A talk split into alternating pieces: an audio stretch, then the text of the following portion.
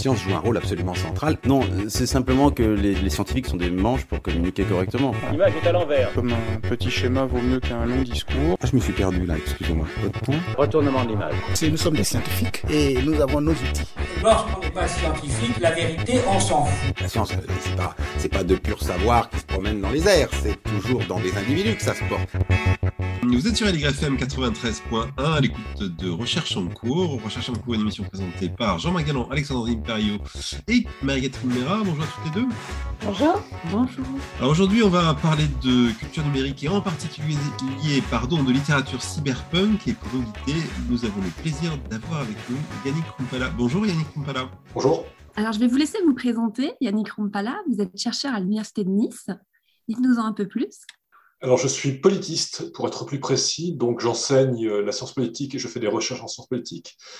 On va beaucoup parler de science-fiction sans doute, hein, qui n'est pas mon champ de recherche initial. Euh, à la base, moi, je suis plutôt un spécialiste de ce qu'on appelle les politiques publiques et notamment les, les politiques environnementales. Donc, c'était ma thèse il y a relativement longtemps maintenant, qui essayait de voir dans quelle mesure il y avait une forme d'interpénétration entre les logiques écologiques et les logiques économiques. Et j'avais essayé de montrer dans ma thèse qu'en fait, euh, derrière la poussée apparente des préoccupations environnementales, en fait, il y avait surtout des logiques économiques qui étaient à, l'œuvre et qui modifiaient de manière assez, euh, assez profonde les manières d'intervenir euh, sur les questions d'environnement. Voilà. Et on, l'a vu plus récemment, en effet, avec bah, la montée de dispositifs comme le bonus-malus écologique, par exemple. Alors, je, vais planter, euh, je, vais planter, quand même un peu le thème de l'émission parce que, bon, effectivement, vous avez commencé à le dire, on va parler de science-fiction et vous allez nous raconter justement le lien entre vos recherches en sciences sociales et politiques et puis la science-fiction. Alors, en 2018, vous aviez publié Hors des décombres du monde, écologie, science-fiction et éthique du futur aux éditions Champ-Vallon, vous montriez que la science-fiction, et là je reprends vos mots, offre des expériences de pensée, est un, un laboratoire d'idées et d'expérimentation du futur nous en avions parlé à l'époque à Recherche en cours, dans une petite chronique. Aujourd'hui, vous continuez à explorer la science-fiction, dont vous avez fait un objet d'études en sciences sociales et politiques, avec un nouvel ouvrage paru en juin aux éditions Le Bélial, Cyberpunks Not Dead, sous-titré Laboratoire d'un futur entre techno-capitalisme et post-humanité.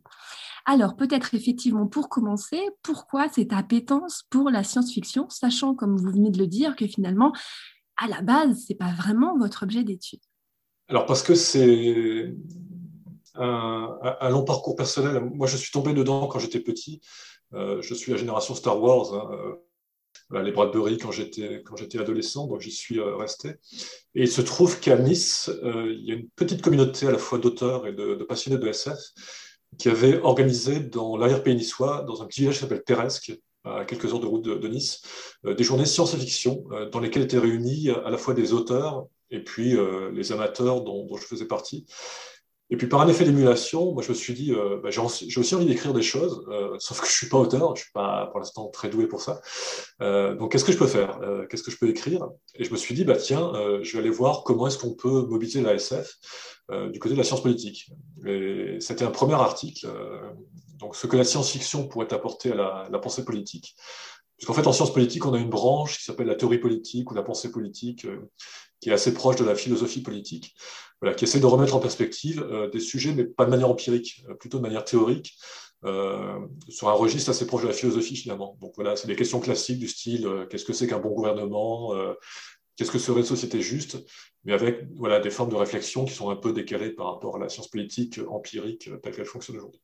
Alors, vous étiez très, très décalé, du coup, vous étiez même un peu ovni, non, quand vous avez commencé Ah, mais complètement, enfin, voilà, ce, euh, et encore aujourd'hui, hein, on pourra en discuter sur la manière dont euh, ce type de travaux est reçu euh, dans des disciplines académiques françaises. Autant ça passe bien du côté anglo-saxon, américain, etc. Autant en France, quand j'ai commencé, effectivement, alors moi j'ai un parcours qui est doublement décalé, parce que moi j'ai commencé ma thèse sur les questions d'écologie euh, donc, imaginez faire une thèse sur les déchets, par exemple, euh, dans les années 90 en Sciences Po. Euh, c'était un objet qui était. De, quoi il vient nous parler, quoi, les, déchets ménagers. Enfin, quel, intérêt d'aborder ça que de, regarder Sciences Po? Donc, j'ai recommencé la chose avec la science-fiction quelques années plus tard. Donc, aujourd'hui, ça va un peu mieux. peut-être que mon travail a contribué à, produire une forme d'affinité avec ce type d'objet, mais c'est pas encore facile et le début était difficile. Euh, alors, quoi qu'il en soit, cet article a plutôt bien marché. Euh, alors, pas forcément du côté de mes collègues euh, politistes et sciences sociales, mais de, gens qui s'intéressaient à la SF, qui n'osaient pas trop le dire dans le milieu académique. donc l'article a pas mal circulé, été discuté. Puis il y a des gens qui m'ont dit, mais pourquoi toi qui es spécialiste des questions d'environnement, d'écologie, pourquoi tu ne ferais pas une connexion entre tes, travaux sur l'écologie et puis la science-fiction? Bah, c'est ce qui s'est fait euh, avec d'autres travaux hein, sur euh, les intelligences artificielles avec les, écrits de Yann Banks, par exemple, qui était un autre article euh, dans ce sillage-là. Et puis ça a donné effectivement le, bah, livre Hors des décombres du monde, qui n'est pas un livre sur la SF. Hein, on est entre nous, hein, donc il n'y a personne qui nous écoute, je peux le dire, qui, qui, était une manière de faire en fait de la théorie politique avec la SF. Voilà, la SF, c'est presque un prétexte. C'est une manière de faire de retravailler des vrais gros enjeux de théorie politique et sur les questions d'écologie, mais par le biais de l'ASF. Alors, l'ASF, c'est pas sérieux? Dans le sens, vous disiez, mes collègues, ils ont... Non, oui, voilà. Ce, que je voulais dire, c'est que par rapport aux travaux académiques validés et légitimes, effectivement, c'est pas l'entrée qui est la plus, euh, la, plus simple pour aborder ces questions-là. Mais euh, mon idée, euh, et là je vais le reformuler avec euh, le, propos introductif, hein, parce que l'introduction du bouquin, c'est une vraie introduction académique pour euh, légitimer ce type de travail. Mais l'idée en gros que j'avais, c'était de repartir des réflexions de Günther Anders, donc le grand philosophe allemand, euh, qui nous dit qu'en fait, nos sociétés, elles ont, un problème qui est qu'elles produisent beaucoup de choses, elles ont une capacité de production qui est absolument colossale, par contre, elles ont du mal à se représenter les effets de ce qu'elles produisent. Et c'est ce qu'il appelle le décalage prométhéen. Et pour, lui, ce, décalage prométhéen, il était très difficile à, combler. Et, mon hypothèse avec la SF, c'est de dire, bah non, pas du tout. En fait, euh, nous avons des capacités de représentation euh, des conséquences de l'activité humaine, et c'est ce que font les auteurs de science-fiction. Euh, voilà, ils nous proposent des mondes dans lesquels on le voit, des trajectoires technologiques avec leur aboutissement, et pour le coup, on voit ce que pourraient donner bah, certains, certains choix sociaux, économiques, techniques qui auraient été faits par des collectivités humaines. Voilà, donc c'est une manière et généralement, ça, fait plutôt peur. On, va, euh, en, parler. Parce que euh, le cyberpunk, c'est quand même le, titre de votre bouquin, Cyberpunk's Not Dead. C'est quoi? Parce qu'après tout, quand on n'est pas féru de science-fiction, ben on ne sait pas bien ce que c'est que le cyberpunk. On voit à peu près la période, on imagine à peu près de quoi il s'agit. Euh, et, en général, c'est plutôt sombre, vous allez nous le dire. Oui, tout à fait. Bah, la période, c'est les années 80, c'est le début des années 80. le roman matriciel, c'est Neuromancien, Neuromancer en, anglais, un, roman de William Gibson qui sort en 1984. Alors, deux euh, points de parenthèse. En fait, euh, cyberpunk, c'est pas un mot que ce mouvement a, ou une étiquette qu'ils ont choisie. Euh, c'est une étiquette qui leur a été collée, parce qu'en fait, cyberpunk, c'est le titre d'une nouvelle qui sort en 1983 d'un monsieur qui s'appelle Bruce Bedke, qui serait sans doute euh, resté ignoré si son titre n'avait pas été repris euh, donc par un autre monsieur qui s'appelle Gardner Dozois, qui est un journaliste américain, euh, qui sort en 1984 un article dans le Washington Post où il utilise le mot cyberpunk pour qualifier ce qui lui paraît être une, école relativement nouvelle. Donc il met ensemble des, des auteurs, qui ont d'ailleurs, quand on les lit, pas forcément toujours grand-chose à voir entre eux, mais donc Gardner Dozois considère que Greg Bear, Rudy Rucker, William Gibson, euh, Pat Cadigan, euh, forment une espèce d'école qui est relativement nouvelle par rapport à ce qu'était la SF euh, précédente. Et de fait, oui, elle est relativement nouvelle parce que et Bruce Sterling le reformulera par la suite, parce que Bruce Sterling a été un des propagandistes du mouvement. donc le, la, SF des années 50, 60, 70, elle est très dans l'exubérance technologique. C'est du space opéra. On part explorer les galaxies avec moult gadgets et moult vaisseaux euh, rutilants. Et le, parti pris euh, qu'adoptent les auteurs cyberpunk, c'est on revient sur Terre et fini euh, les gadgets qui font rêver. Et la technique, elle est remise au ras du sol et dans ses conséquences, pas forcément les plus riantes. Donc effectivement, c'est la pénétration des corps par, bah, par toute une série de technologies. Euh, euh, invasives. Hein, c'est les fiches dans la nuque, c'est les électrodes, c'est enfin, les différentes formes de connexion. C'est la cyborgisation, la transformation des corps en, cyborg. Euh, et puis ces retours effectivement sur Terre dans sa composante la plus sombre. Et l'hypothèse que font les, auteurs cyberpunk, c'est une disjonction entre le progrès technique et le progrès social. Ou pour le dire avec les termes de, Bruce Sterling, c'est high-tech, low-life. Donc c'est la haute technologie, mais la, vie des bas-fonds euh, voilà, est une forme de régression sociale quasiment généralisée euh, qui plonge euh, les populations dans des vies assez peu agréables. Donc certes, oui, il y a une caste sociale la plus favorisée qui vit de manière relativement épargnée et, et dans l'opulence. Par contre, pour la majorité, c'est la vie la, oui, la, vie euh, Peut-être que pour, euh, pour, comprendre un peu finalement les thématiques qui sont récurrentes dans ce mouvement cyberpunk, il faut, faut, comprendre le contexte social, culturel, technologique dans lequel il s'inscrit. Oui, tout à fait. On sent une inquiétude en fait émerger. Exactement. Alors, je fais la deuxième parenthèse pour donner aussi une image aux, auditeurs qui ne connaîtraient pas ce courant. Euh, en 1982 sort un grand film qui s'appelle Blade Runner, euh, qui est pour le coup presque le, symbole antérieur hein, de, l'esthétique cyberpunk. Euh, William Gibson, quand il, était, en train d'écrire Le romancien, était allé voir Blade Runner et il est sorti de la salle de ciné complètement catastrophé parce qu'il avait eu l'impression de voir sur écran ce que lui était en train d'écrire. Donc il a eu un petit moment de déprime euh, à l'issue du film. Mais euh, voilà, quand on lit Neuromancien, effectivement, on retrouve typiquement l'atmosphère de, de, Blade Runner. C'est-à-dire que c'est à la fois ces, ces technologies qui sont partout, euh, donc dans les corps, dans les environnements. Quand je dis partout, c'est partout. Hein. C'est des connexions euh, généralisées. Et puis, c'est cette atmosphère de ville euh, grouillante, sombre, il pleut tout le temps, c'est très gris, l'environnement est complètement dégradé, voilà, il n'y a, plus d'environnement naturel. et c'est cette atmosphère-là. Et, c'est ce qu'on retrouve d'ailleurs un petit peu dans la première phrase de Neuromancien, euh, très belle phrase hein, que je vous donne en français dans sa première traduction, c'est le ciel au-dessus du port était couleur télé allait sur un émetteur hors service. Euh, ouais, c'est une très belle phrase. Et le, le, cyberpunk, hein, j'invite vraiment les auditeurs à le lire parce que c'est aussi du style. Hein, c'est vraiment un style. Euh, donc Gibson, c'est un mélange de d'argot, euh, de style postmoderne. On, mélange tout, quoi, et on, se permet toutes les ruptures d'étiquettes euh, possibles. Alors, je, termine sur mon explication. Euh, donc, le, le, ciel au-dessus du port était couleur télé calée sur un émetteur hors service. Mine de rien, c'est euh, l'expression euh, de, l'idée que toutes les médiations, dorénavant, seront de médiation technique. Voilà, le, rapport à l'environnement, c'est plus un rapport à la nature. La, manière dont se représente le ciel, c'est pas les anciennes images avec un ciel bleu ou un ciel fait de nuages c'est euh, un imaginaire technique. Voilà, c'est l'imaginaire de l'époque, hein, puisque aujourd'hui un émetteur hors service donnerait une image bleue, mais à l'époque c'était cette espèce de des, petits points gris, blancs, euh, noirs euh, sur un écran euh, papillonnant. Mais c'est en une seule phrase une manière de dire, bah oui, il n'y a, plus d'environnement. Et ce qui fait le rapport de, de l'humain avec son environnement dorénavant, bah, c'est la médiation technique, purement et simplement. Mais, mais, dans quel monde vit l'auteur de romans cyberpunk? Réellement son monde à lui au niveau technologique. À quel point cette science-fiction, elle est anticipatrice? C'est ce que ouais, Alors, euh, c'est le point sur lequel effectivement je voulais embrayer. C'est ces années 80. Les années 80 sont aussi des années matrices. Hein. C'est des, années de changement. Euh, c'est effectivement les années de l'arrivée de la micro-informatique. Euh, donc le Macintosh hein, sort en 1984, pour également situer. Et euh, c'est les années où non seulement arrivent les, consoles de jeux vidéo, mais c'est tous ces micro-ordinateurs qui arrivent dans les foyers. Euh, donc on est sur des années de basculement technique. Euh, alors l'informatique, c'est la composante la plus visible, mais il y a toute une série de techniques hein, qui arrivent sur le devant de la scène et qui vont imprégner les années qui suivent.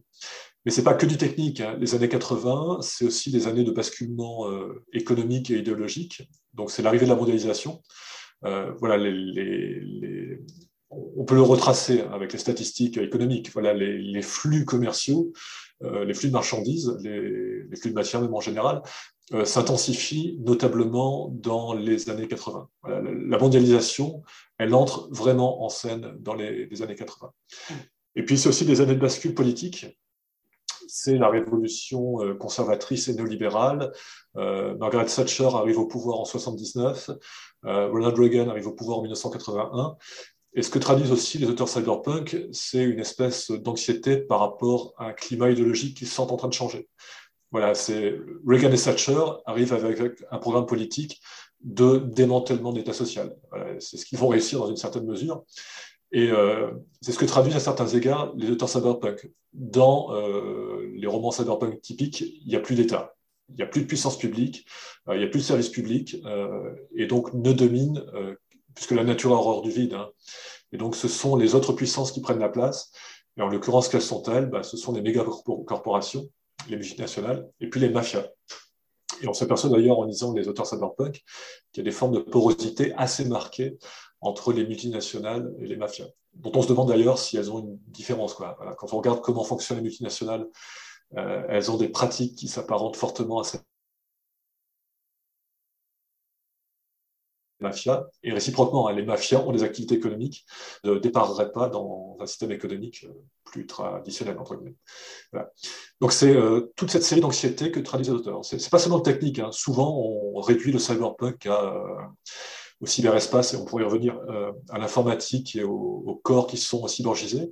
Mais il y a tout un environnement, c'est le côté punk, hein, c'est le, côté déliquescence sociale, euh, parce que le néolibéralisme, on pourrait y revenir, hein, il, a aussi des conséquences sociales. Voilà, euh, la, précarisation généralisée, la, la, mise en concurrence généralisée des, des, individus, voilà, ce sont aussi des conséquences d'un certain nombre de choix politiques que retraduisent par la fiction les auteurs du, cyberpunk. Voilà on pourra refaire par la suite, si vous souhaitez, des connexions avec euh, un certain nombre de travaux sociologiques qui arrivent également dans la fin des années 80 et qui, euh, à leur manière, euh, interprètent aussi des évolutions qui sont en cours. Voilà, c'est Ulrich Beck avec la société du risque en sociologie, ça va être les travaux de Zygmunt Bauman sur la modernité liquide dans les années qui suivent.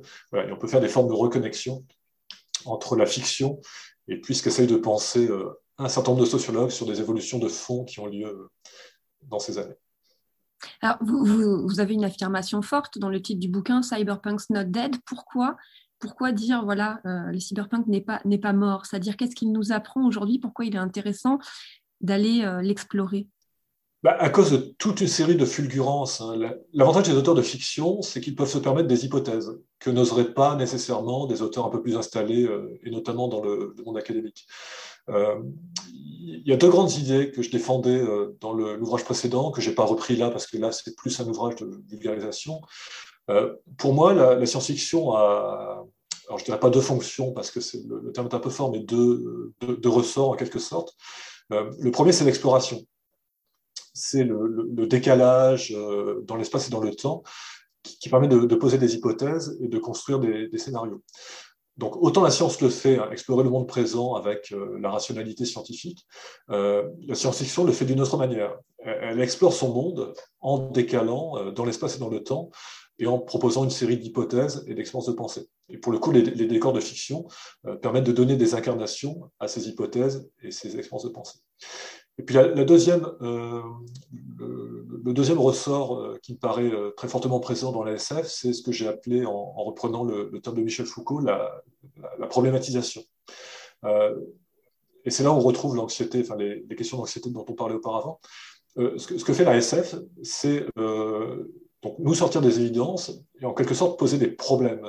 donc typiquement sur le, cyberespace dont on parlait auparavant, Qu'est-ce que ça donnerait une société euh, qui vivrait euh, majoritairement ou très, très, souvent dans le, cyberespace? Qu'est-ce que ça changerait à la condition humaine pour le coup?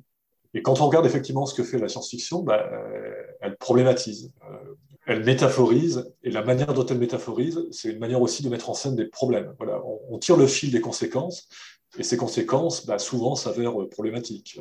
donc, c'est sur la cybernétique quand elle est généralisée, effectivement, euh, voilà, le, rapport de l'humain à son environnement n'est plus le même. Euh, qu'est-ce que ça donnerait, l'évolution du système économique, si les institutions publiques euh, disparaissaient quasiment? Voilà. Qu'est-ce que ça donne un capitalisme qui peut s'exprimer de manière complètement débridée? Voilà, C'est ce que met en scène aussi le, le. Et donc avec toutes les conséquences, évidemment, enfin évidemment, en tout cas toutes les conséquences qu'on peut imaginer à partir de ces hypothèses qui sont posées, en tout cas retraduites par la fiction. Merci et on poursuit cette discussion juste après une petite pause musicale.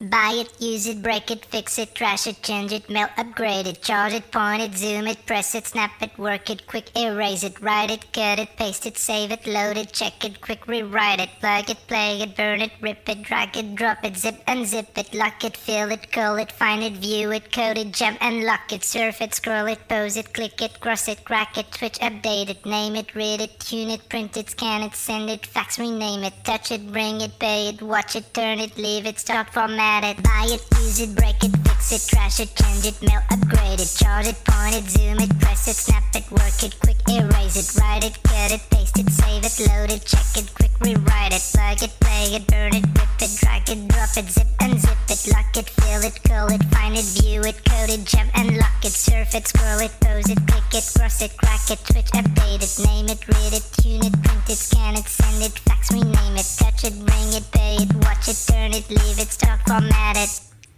Technologic, technologic, technologic, technologic. Buy it, use it, break it, fix it, trash it, change it, mail, upgrade it, charge it, point it, zoom it, press it, snap it, work it, quick erase it, write it, cut it, paste it, save it, load it, check it,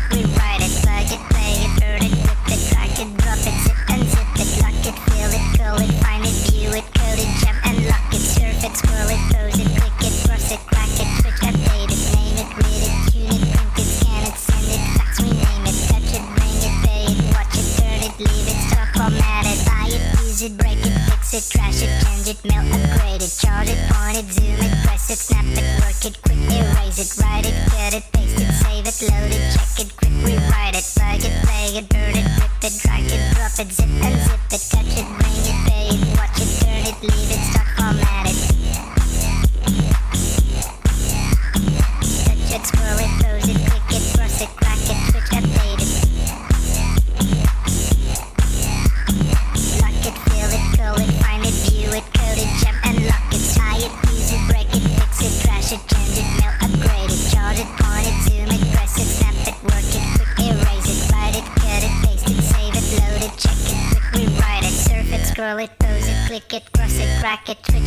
it, name it, read it, Vous êtes toujours sur Allegre FM euh, 93.1. On reçoit ce matin Yannick Rumpala il est question de culture cyberpunk. On continue à parler de votre dernier ouvrage Cyberpunk's Not Dead. Je me posais une question. Est-ce que euh, cette littérature, qui n'est pas seulement de la littérature, d'ailleurs c'est un mouvement plus général, hein, il y a aussi euh, toute une filmographie, est-ce qu'elle est datée quand on la lit aujourd'hui? Est-ce qu'on a l'impression que c'est un peu... euh, voilà, que les, certaines anticipations sont complètement euh, dépassées? Alors, oui et non, elle, est datée hein, dans le sens de ce qu'on disait tout à l'heure, où effectivement, euh, les auteurs qui font de la SF ne parlent pas seulement du futur, hein, ils parlent surtout de leur monde présent. Donc oui, on retrouve des éléments de, l'époque. hein, euh, il y a certains aspects qui sont à certains égards rétrofuturistes. dans, Neuromancien, il reste par exemple les cabines téléphoniques, euh, où les, quantités de mémoire sur les ordinateurs sont des quantités qui feraient euh, sourire aujourd'hui. Ce qui paraissait euh, des chiffres absolument hallucinants à l'époque, aujourd'hui, c'est rien du tout en termes de mémoire et de capacité euh, informatique. Euh, on trouve encore aussi des, supports de type euh, disquette ou, cassette vidéo dans certains, dans certains ouvrages. Donc, euh, à certains égards, il y a un petit côté rétrofuturiste. Par contre, euh, ce qu'on disait tout à l'heure sur la manière de mettre en scène euh, l'intelligence artificielle, sur la manière de mettre en scène le cyberespace ou le, comportement des hackers, des pirates informatiques, voilà, il y a des véritables fulgurances. Euh, J'en cite une, euh, par exemple, moi qui, que je trouve impressionnante à certains égards euh, du point de vue de la théorie politique, c'est le fait d'avoir pensé que les intelligences artificielles allaient arriver à un stade particulier du capitalisme. Voilà, il y a une forme de couplage alors là, pour le coup, ça fait partie de la réflexion en, en sciences sociales. La technique et le système économique ne sont pas des, éléments indépendants. Euh, voilà, ce sont des éléments liés et qui évoluent de manière congruente. Et une des hypothèses, à mon avis, très fortes que font les auteurs cyberpunk, c'est de dire euh, il y aura une forme de couplage également entre une certaine forme de capitalisme et une certaine forme de technique euh, qui est celle des intelligences artificielles. Voilà. Et en, gros, le monde qu'ils décrivent, c'est un monde où le capitalisme a besoin de ce type de technique euh, pour certains usages.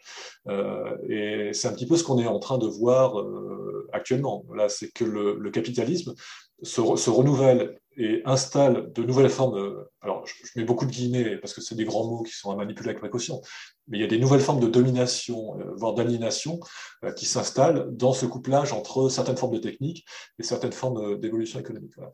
Et c'est aussi à certains égards ce que mettent en scène les auteurs euh, cyberpunk. Et dans quel futur, dans quel futur se placent ces auteurs? On est quoi? On est en 2030 ou on est en 2200 On, ben on s'en rapproche beaucoup, effectivement. On, on, est dans la première partie du 21e siècle, entre ouais, 2030 et 2050, euh, voilà, les années euh, 2040. Donc on n'en est, est, pas loin. C'est pour ça qu'il est si pertinent aussi de le relire. Ah, mais moi, j'invite vraiment à relire. Euh, alors, oui, certains aspects ont mal vieilli, effectivement, parce que c'est.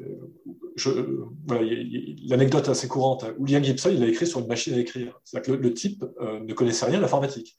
Euh, mais absolument, enfin, quasiment rien, quoi. Donc, il discutait avec des petits amis qui s'intéressaient à ces questions-là, mais sa connaissance en informatique, elle était extrêmement réduite, à tel point qu'effectivement, la légende veut qu'il ait écrit Neuromancien sur une, sur une machine à écrire. Euh, mais pour le coup, ça lui donne une liberté de, de pensée et d'imagination qui euh, produit bah, cette espèce de, de, série de fulgurances dont, dont on parlait euh, auparavant.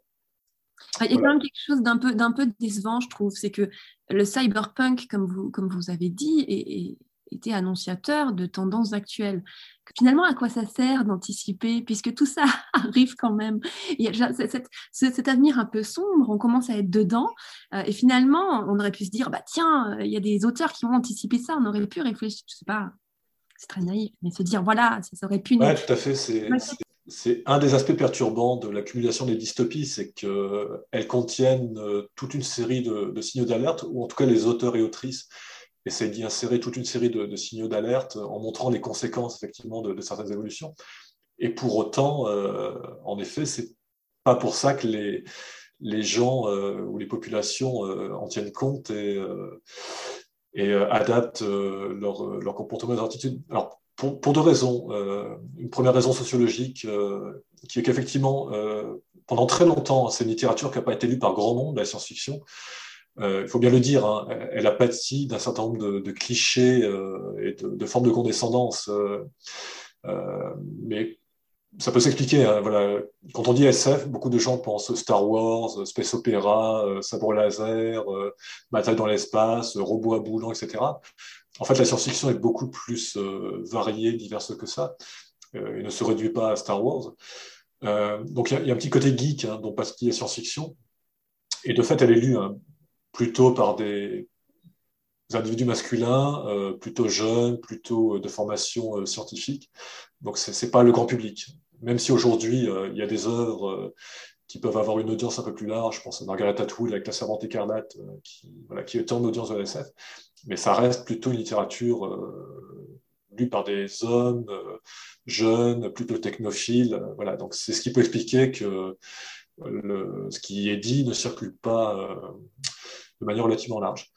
L'autre élément que je voulais ajouter, et là pour le coup c'est pour faire une connexion avec l'ouvrage précédent, dans Ordre des Combres du Monde, j'avais essayé de montrer que la, science-fiction pouvait avoir différentes fonctions, euh, et pas seulement une fonction de mise en garde et d'alerte, mais donc je discernais euh, quatre fonctions en fonction du degré de, réactivité, de, réflexivité.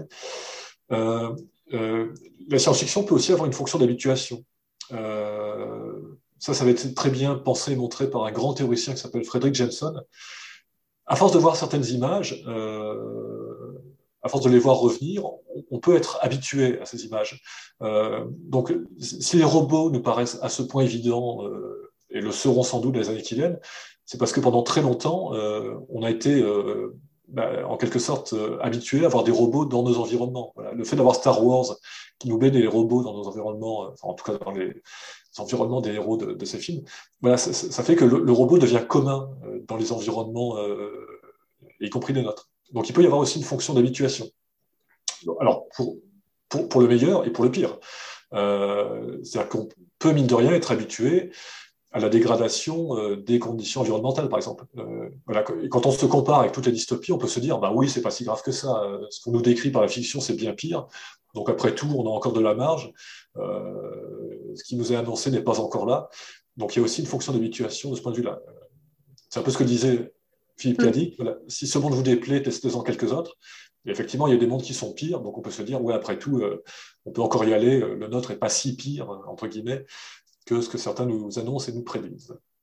Est-ce que euh, dans le mouvement cyberpunk, on a l'idée qu'on sera sauvé par la technique ou non? Pas du tout, il n'y a pas cette idée-là euh, bah, ça dépend pour qui, euh, parce que le, le, monde cyberpunk, en fait, c'est une société stratifiée, euh, très hiérarchisée. Donc, oui, sauvé pour ceux qui ont les moyens de se payer ces techniques-là, qui peuvent même accéder à des formes d'immortalité.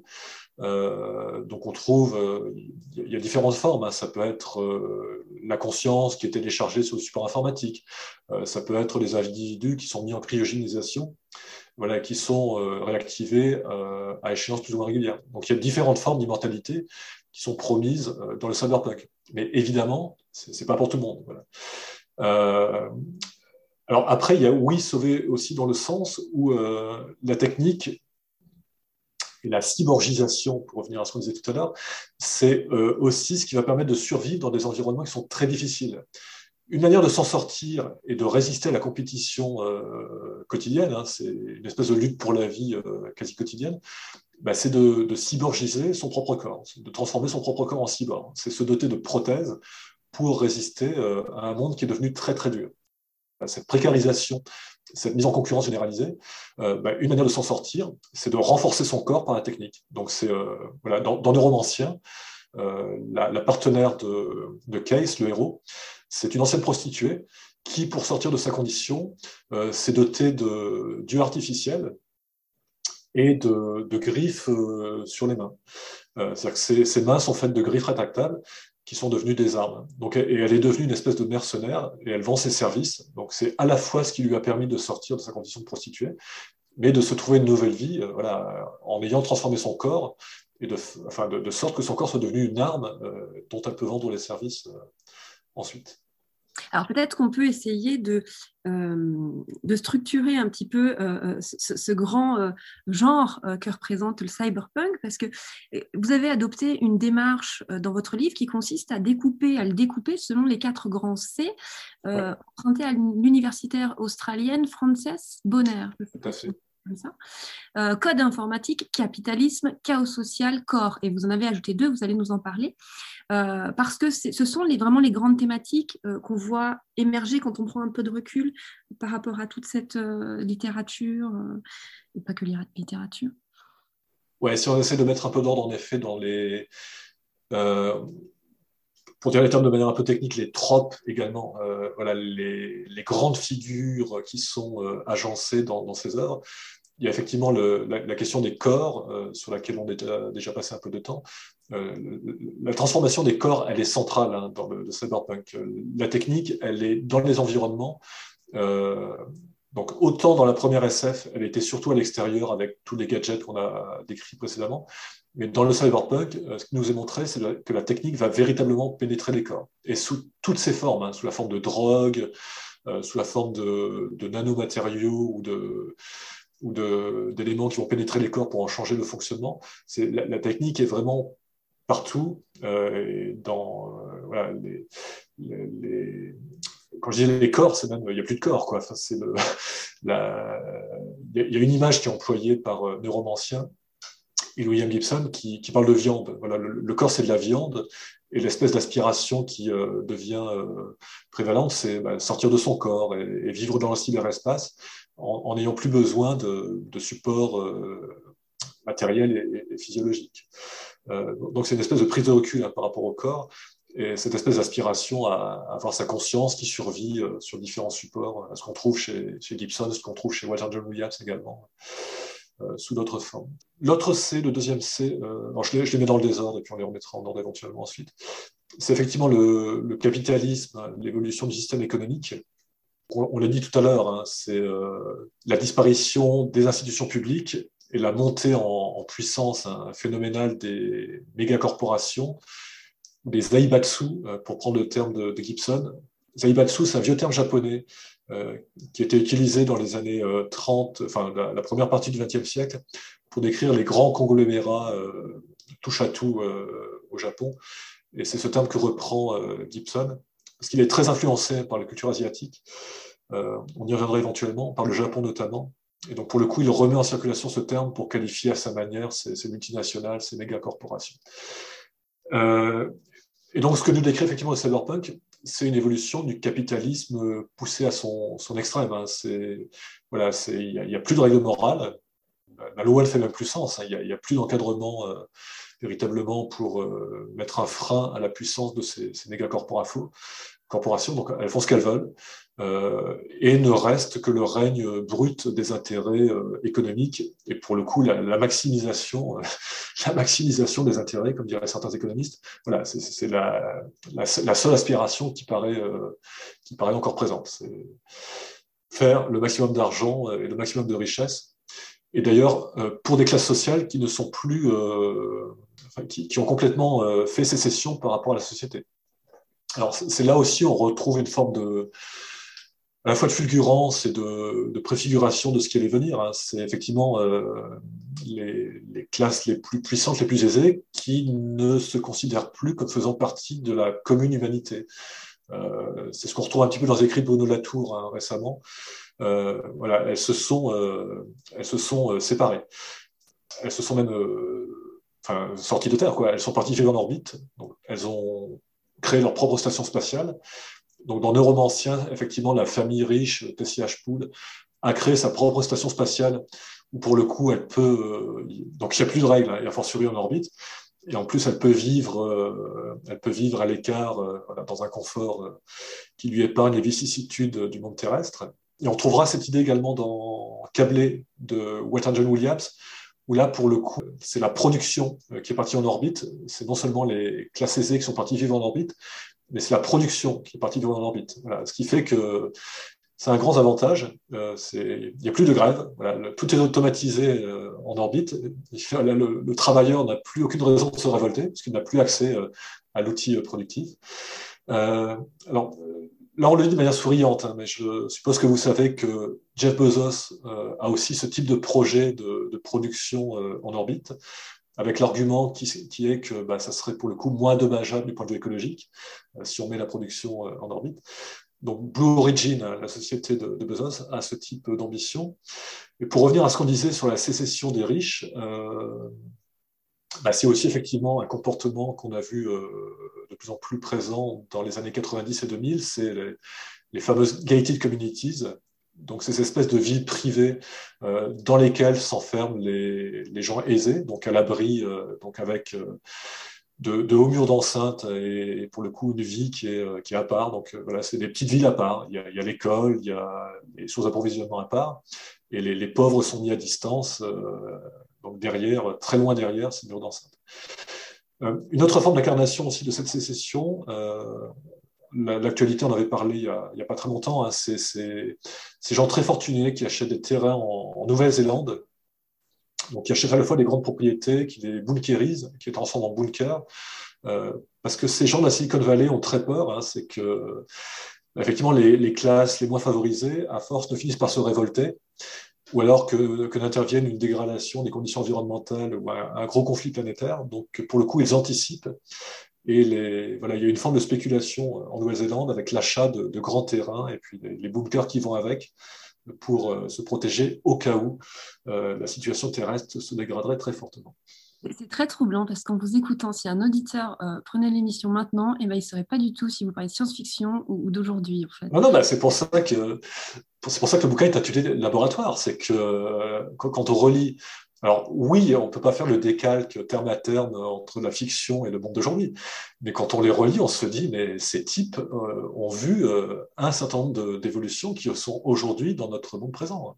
Est-ce qu'ils avaient anticipé Internet et les smartphones? Parce que dans les années 80, à l'apogée en fait de ce mouvement cyberpunk, euh, Internet tel qu'on le connaît aujourd'hui n'existait pas encore. Donc est-ce que d'une façon ou d'une autre, ils avaient anticipé un monde transformé par les technologies de l'information et de la communication alors, pas au point où nous le connaissons aujourd'hui. Euh, un des autres C hein, qui est dans le, plan du bouquin, c'est cyberespace. Voilà, chez, Gibson, euh, chez Pat Cadigan aussi, dans une certaine mesure, il y a des formes d'anticipation, effectivement, euh, de l'Internet d'aujourd'hui. Sauf que quand on relit le cyberespace de Gibson, c'est pas un internet commercial, c'est surtout un espace de stockage de données. Voilà, c'est un monde où on peut vivre, mais c'est pas euh, le monde euh, commercialisé euh, tel qu'on le connaît aujourd'hui. Donc ils ont un peu loupé ça. Et Neil Stevenson corrigera ça par la suite avec son fameux roman Snow Crash, hein, le samouraï virtuel, petite parenthèse, d'ailleurs, tout le monde le sait maintenant, hein, métavers, métaverse, c'est un terme qui est emprunté à Lee Stephenson et à ce bouquin, Snow Crash. Et là, pour le coup, dans Snow Crash, on a une vision de l'Internet commercial. Voilà. et c'est le, truc qu'ont un peu loupé les, cyberpunk. C'est autant les multinationales sont très présentes dans le monde matériel et, réel, autant on ne les voit pas euh, dans le cyberespace. Elles, sont présentes, oui, mais elles s'en servent surtout pour, euh, stocker des données voilà, et euh, réaliser un certain nombre d'activités. Mais ce n'est pas un espace commercial, le cyberespace des, des cyberpunks. Enfin, pas encore. Donc, ils ont loupé ça. Et puis, effectivement, ils ont loupé surtout le, bah, smartphone. comme je le disais tout à l'heure, dans Neuromancien, il y a encore des cabines téléphoniques qui peuvent sonner puisque une IA va réussir à les faire sonner tout au même moment, euh, ces cabines téléphoniques, mais il n'y a, pas de smartphone. Euh, il y a une auteure, une auteure sud-africaine, mais c'est les années 2000, hein, c'est beaucoup plus récent, et on retrouve, donc c'est hein, B-E-U-K-E-S, euh, et on retrouve un petit peu de, l'atmosphère cyberpunk, mais avec le, smartphone, puisque ce qu'elle montre dans, dans l'Occident notamment, c'est que bah, nos vies sont devenues complètement dépendantes du, smartphone. Et comme elle le dit euh, euh, en, une seule phrase, hein, c'est voilà, pas de smartphone, pas de vie. Parce que tous les services euh, commerciaux, un petit peu comme nous aujourd'hui, hein, vous les réservez un billet d'avion, tout devient quasiment dépendant du smartphone. Hein. Malheureuse personne âgée qui serait restée en dehors du, mouvement de la technique, voilà, elle est bien embêtée pour aujourd'hui accomplir un ensemble de services. Et donc Boyles poursuit cette hypothèse au maximum. Si vous voulez un logement, il faut passer par le smartphone. Et le smartphone devient même un outil euh, répressif. C'est-à-dire qu'on peut euh, vous impulser des décharges électriques par le smartphone pour vous remettre dans le droit chemin. Voilà. Et si vous n'accomplissez pas ce qu'on attend de vous, c'est on vous supprime l'accès à certains services par le smartphone, tellement vous en êtes dépendant. Mais effectivement, il n'y a pas de smartphone chez les, les cyberpunks. Alors, j'ai cru comprendre, mais je pense avoir mal compris, qu'il peut arriver que les auteurs, euh, toujours vivants, hein, euh, retouchent. Oui, tout à fait, exactement. C'est incroyable parce que pourquoi faire ça Dans les années 80, bah, on n'avait pas anticipé, on n'avait pas anticipé, et puis tant pis, euh, on n'a pas le droit de retoucher le bah, certains prennent le droit. Si, c'est ce qu'a fait par exemple Jean-Marc Ligny en France. Ils sont peu à le faire. Hein. Quelques-uns le font pour remettre leurs écrits à la page. Donc Jean-Marc Ligny l'a fait avec Inner City, euh, qui est une tentative d'importation de, l'esprit cyberpunk en France. Donc oui, il a considéré que pour éviter que son roman ne soit daté et ne tombe dans les tréfonds euh, voilà, des, catalogues de bibliothèques, il a considéré qu'il fallait euh, le réactualiser, le remettre au goût du jour de, la technique. Voilà, mais c'est le seul. Pardon? Non, vous, disiez, on, semblait comprendre qu'en France, le cyberpunk, c'était pas trop, pas trop développé en fait. Non, non, il y a il y a eu quelques tentatives pour euh, l'importer, mais pas beaucoup. Euh, c'est resté quelque chose de très américain. On ne l'a pas dit jusqu'à présent, mais c'est quelque chose qui est très américain, très masculin. Euh, je citais Pat Cadigan, c'est quasiment la seule femme, quoi. Avec un petit peu Gwyneth Jones, mais euh, voilà, il n'y a, pas beaucoup de femmes. donc c'est très générationnel, très américain, très masculin. Donc c'est aussi un petit peu un reproche qui leur a été fait. Hein. C'est voilà, traduire l'esprit d'une certaine composante de la population qui n'est pas la majorité de la population. Donc voilà, on, voilà, on pourrait en faire une interprétation sociologique de, ce type. Et de fait, en France, il y a peu d'importations ou de tentatives de traduction, et pas dans le même esprit, puisque les, sensibilités françaises ne euh, sont pas tout à fait les, mêmes. Euh, voilà. Je renvoie à un travail de Simon Bréant, collègue et ami qui, avait écrit un petit peu là-dessus qui montrait très bien qu'effectivement l'esprit euh, du cyberpunk à la française n'est pas tout à fait l'esprit du cyberpunk à la. Et je, vous propose de, de, revenir au temps présent juste après une seconde pause musicale.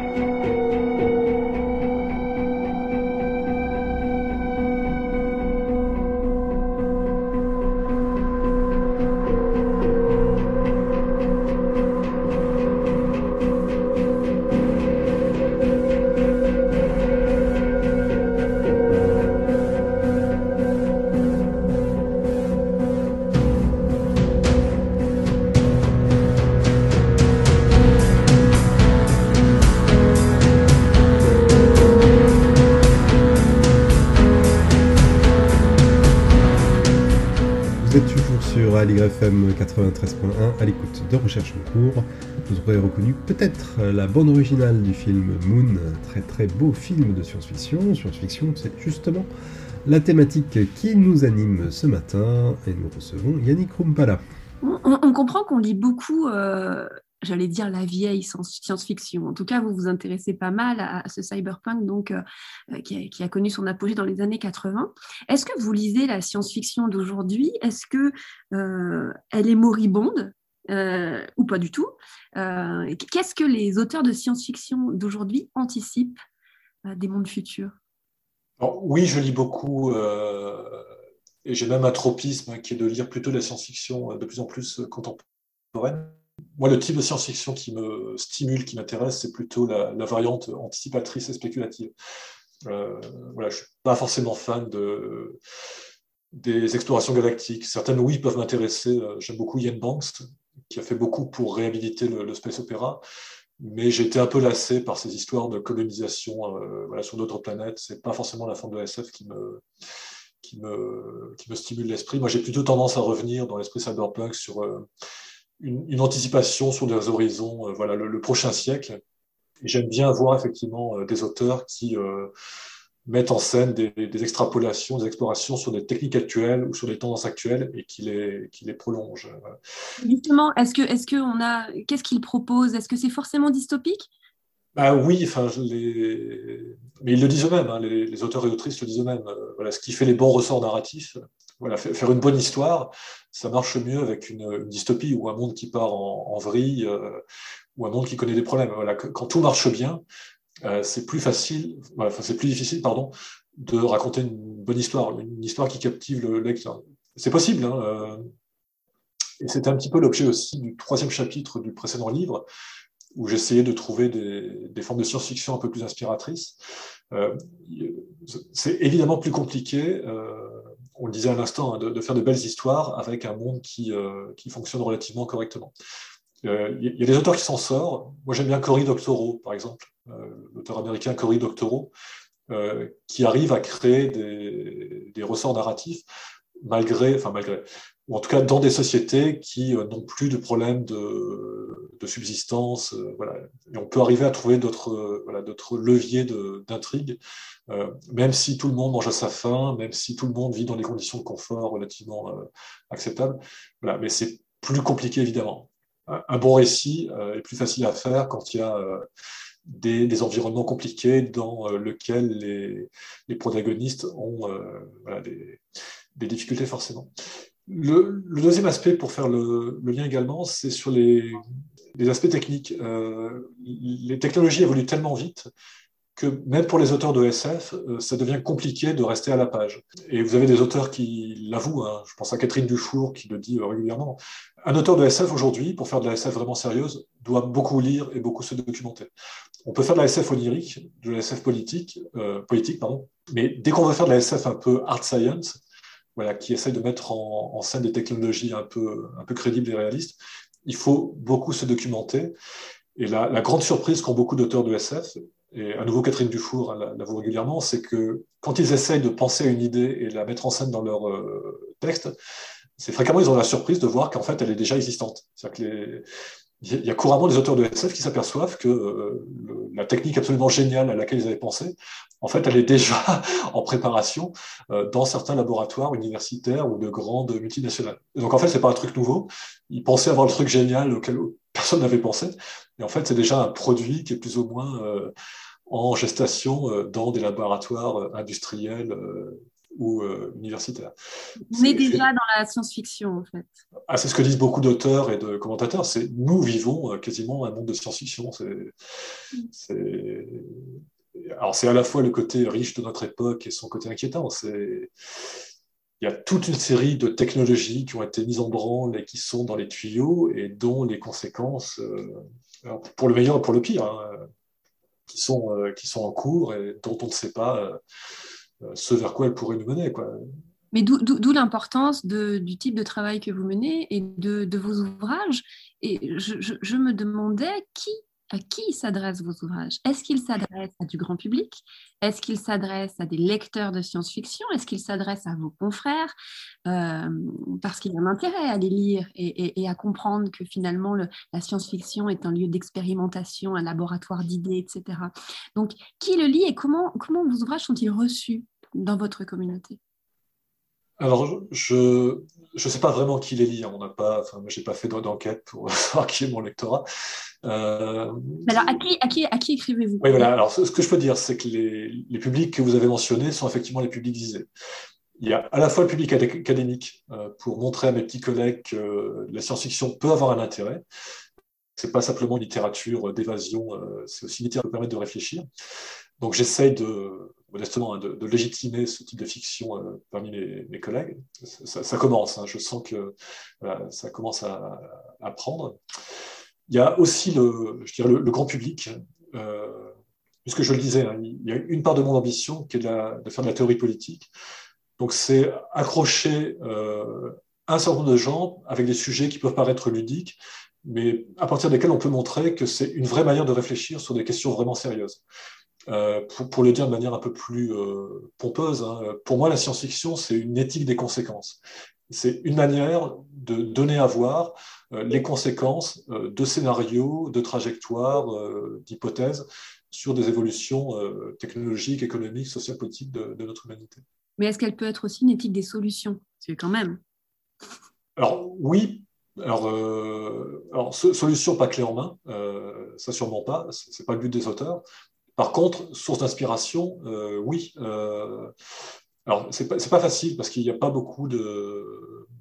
Et c'était aussi l'objet du troisième chapitre du bouquin précédent, c'était de montrer qu'effectivement, on pouvait trouver ce que j'ai appelé des lignes de fuite, hein, des, formes d'espérance, pas, des modèles, parce que à nouveau, ce pas des modèles clés en main, mais en tout cas des sources d'inspiration.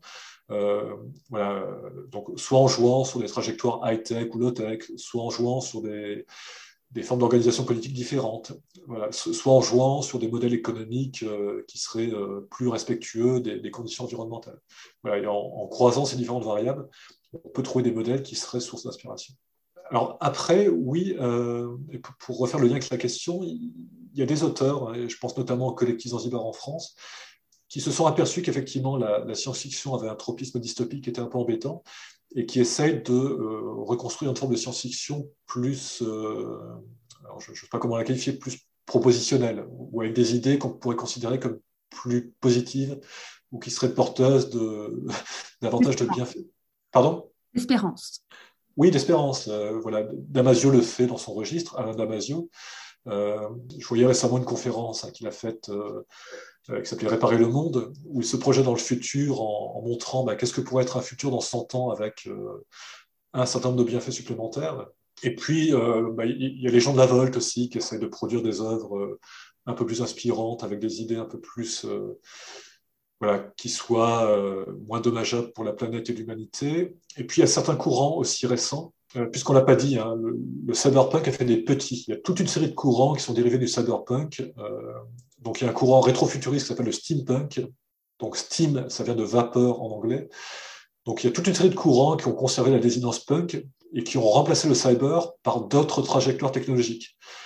Donc par exemple steam, c'est euh, imaginons une société euh, qui en serait restée à la technologie à vapeur, ou en tout cas qui serait restée bloquée sur les technologies du 19e siècle. Donc au lieu d'être passé au pétrole et à l'électricité, c'est la vapeur, le charbon, qui serait encore euh, la, technologie dominante.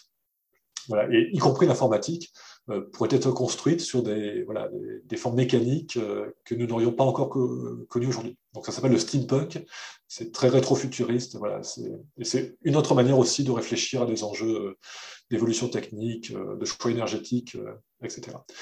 Donc il y a eu toute une série de dérivés, euh, dieselpunk, atompunk, euh, rococopunk, euh, etc. Enfin voilà, on peut, on peut dériver à l'infini.